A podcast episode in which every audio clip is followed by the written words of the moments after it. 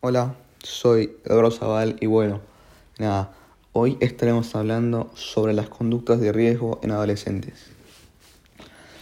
Yo pienso que las conductas de riesgo puede estar entre llevar una mala alimentación, no nutrirse de una buena forma, hasta utilizar droga, hacer mal uso de las drogas y bueno, la verdad es que yo pienso que en ese intervalo hay muchísimas eh, conductas eh, de riesgo que nos pueden afectar como gente adolescente.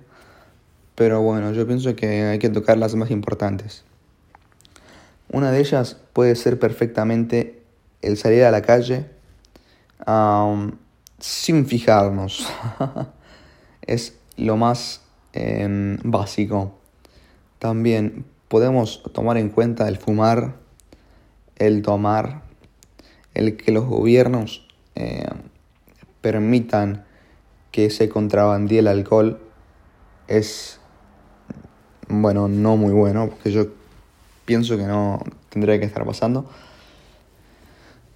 Y bueno, de ahí en fuera también eh, el uso de redes sociales sin estar controlados por un adulto ya que, bueno, siendo menor de edad, ya que puede estar expuesto uno a peligros que no siempre salimos ganando.